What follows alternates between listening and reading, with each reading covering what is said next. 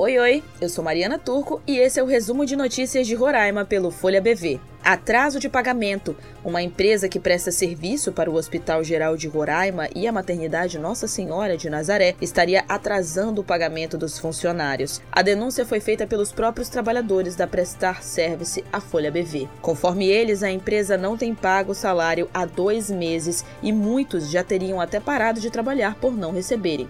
Focos de fogo em Roraima.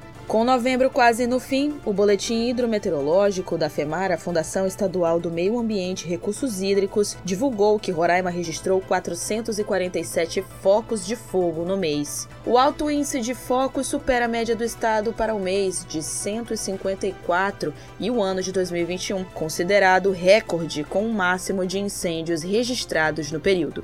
Bazar Solidário. Um grupo engajado de amigas está se reunindo para promover o primeiro bazar solidário em prol da Liga Roraimense de Combate ao Câncer. O evento acontecerá nos dias 30 de novembro, 1 e 2 de dezembro, das 10 horas da manhã às 7 horas da noite, na sede da Liga, localizada na Avenida Villeroy, número 4706, bairro Aparecida, em frente ao Estádio Canarinho. O Bazar Solidário contará com uma ampla seleção de roupas masculinas e femininas para diversas ocasiões trazendo opções para todos os gostos e bolsos.